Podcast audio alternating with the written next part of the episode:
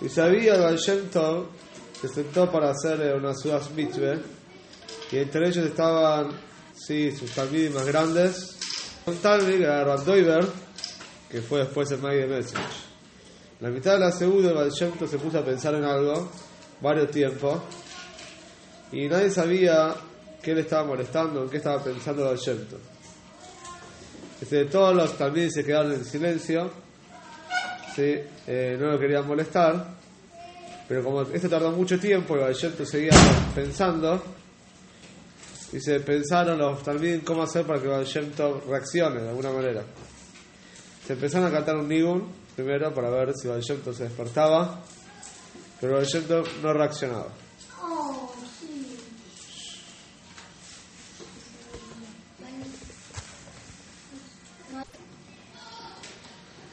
Bueno, eh, ¿qué hizo? Uno de los presentes hizo una pregunta de Toire sobre un tema que Valshemto había explicado antes, para ver si Valshemto se despertaba y contestaba algo. ¿Sí? Realmente Valshemto, cuando pasaban esas cosas, se despertaba. Pero esta vez Valshemto estaba con otro mundo y nada. Bueno, de repente, ahora pasamos a otro capítulo, Dice, nadie se dio cuenta cuando se abrió la puerta del Shul y en el Shul apareció Reb Dovid, en el Beis Medrash. Se él entró adentro y entró así como escondido, así como que no se merecía, estar ahí. Dice, este Reb Dovid era un yehudí muy simple, trabajaba en el campo y vivía de lo que trabajaba. Y como varios de sus amigos campesinos, no sabía mucha toire, que no tenía una grande sabiduría en toire. Por otro lado, Reb David era muy conocido una persona muy de Shomaim, que hacía meader en mitzvahs, embellecía las mitzvahs, hacía las mitzvahs con mucho, sí, con mucho amor, y hacía lo que podía con la situación que tenía. De repente, el Baal se despierta, ¿sí? como si fuera que se despertó de un eh, sueño muy profundo, y se, mira para la puerta y lo ve a Reb David, que está ahí eh, entrando de Beis Medrash. De repente Baal le dice, David, Reb David, ven acá, ven acá. Lo llama Baal Shem Tov. Se acercate por favor con nosotros. Reb David estaba medio así, asustado, no sabía por qué Baal Shem Tov lo llamó. Pero bueno, Baal Shem Tov lo llamó, tiene que ir. Se acercó tembloroso al Tov, y el Tov agarró, lo abrazó, le dio, una, sí, le dio la mano, le dio un, eh, un poco de vino en el caso y le dijo que haga lejaim. Los talmidim estaban viendo lo que pasaba, no entendían por qué el Shemto lo llamó Red David y todos sabían que Red David por algo había llegado y por algo el Shemto se levantó de su sueño de alguna manera cuando, cuando Red David vino. Obviamente no sabían qué había hecho Red David. Bueno, y aparte, ¿por qué Red David hizo despertar a Tov? Pero Tov siguió hablando con Red David así de manera natural y los talmidim no podían entender nada. Después de un tiempo, el Baal le dijo a Red David que vaya a hacer algo. Le dijo, anda a hacer algo fuera del Besmeres, ¿sí?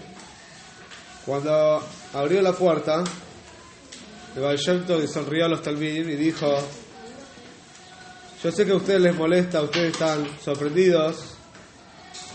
¿Sí? ¿Y qué habrá pasado con Red David? Pero yo les voy a contar qué pasa con este Red David.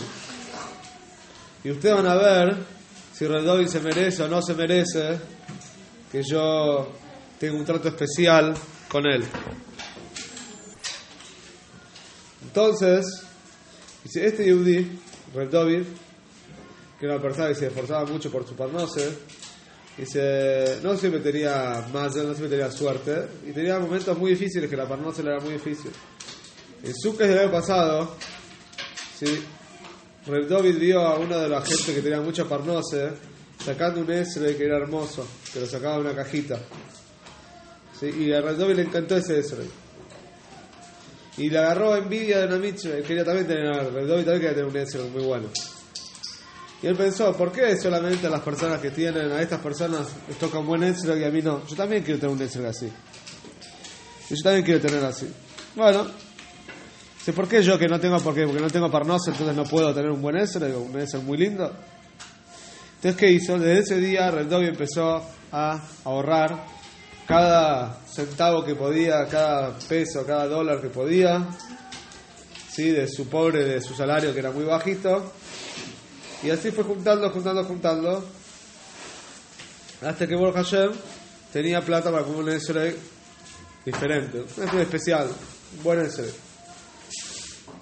Dice, durante el, año ese que juntó la plata, Rendovi tuvo momentos muy difíciles de Parnose, cuando él pensó, a veces pensó, bueno, voy a usar la plata para vivir, para comer, la plata del Esrei, pero cada vez que pensaba eso decía, no, yo quiero llegar a Suques, quiero tener un Esrei como la gente.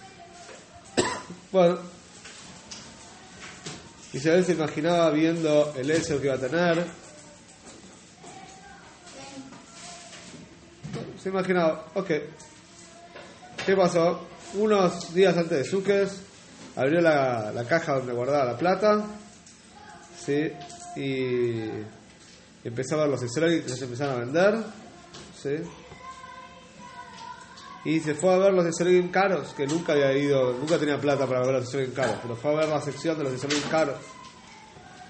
Bueno, y la verdad que estaba sorprendido, estaba, quería comprarse uno. Bueno,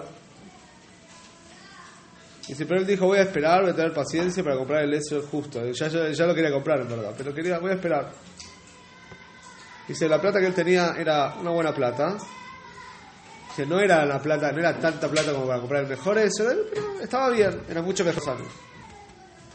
Así que como voy a esperar hasta Erev Sukes Mamesh, a ver qué puedo comprar.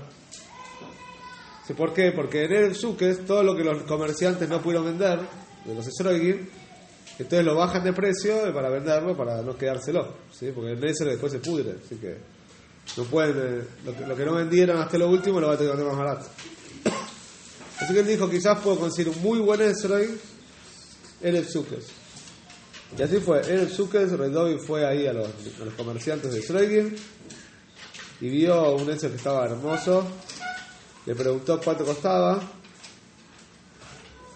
y al final era algo que podía pagar, o sea, pudo llegar a pagarlo y recibió este Esel que para él era un sueño. Vamos.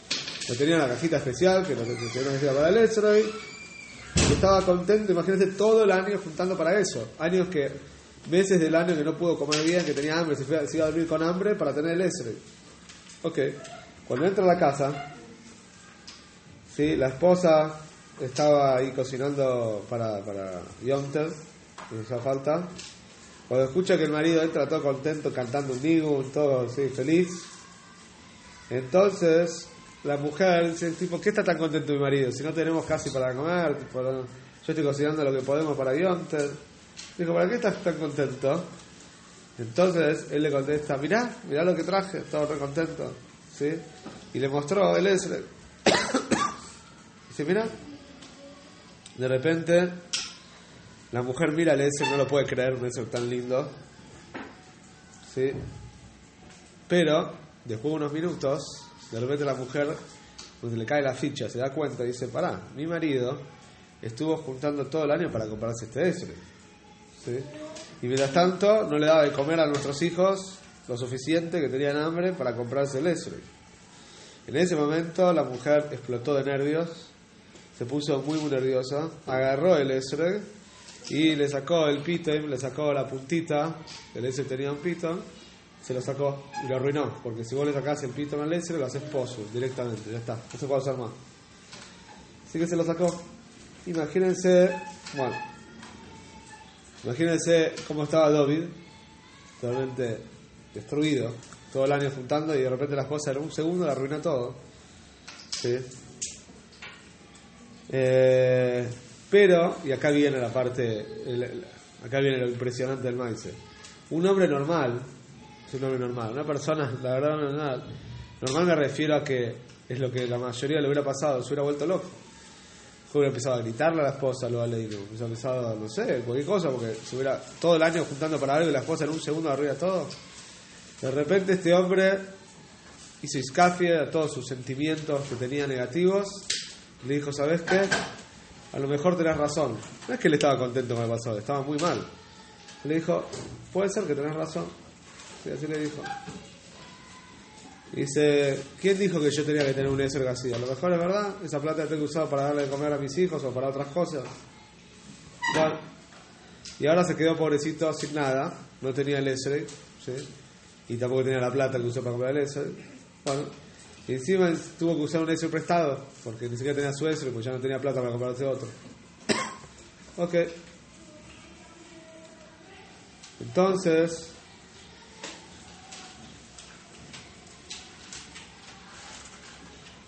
Imagínense, entonces acá la, la, la tristeza de Red David adentro de su corazón por lo que le pasó. Y con todo eso, él pudo contener a su Yetzeror.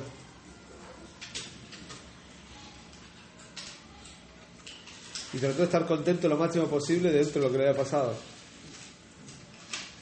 Y en ese momento, justo lo que había pasado después, ¿a dónde entró el Beis? ¿Y quién estaba en el Beis? El. Y Baal Shem Tov le dice a los talmidim, ¿ahora entienden lo impresionante de Red? Y le dijo así, y ahora escuchen esto, y esto, esto es impresionante. Escuchen. Desde aquellas Itzhok, desde la prueba que Abraham vino tuvo de aquellas Itzhok, se no hubo una prueba tan grande a un Yehudí en este mundo. ¿Escucharon? Desde aquellas Itzhok, no hubo una prueba tan grande. Porque este Yehudí se ve que estaba como loco por este Esro, le encantaba el Esro. Y la esposa se lo arruinó. Y él reaccionó de manera positiva. Dice, desde aquellas Itzhok no hubo un, misayón, una, una prueba así. ¿Qué cosa? Y hay mucho para aprender de este maíz, mucho.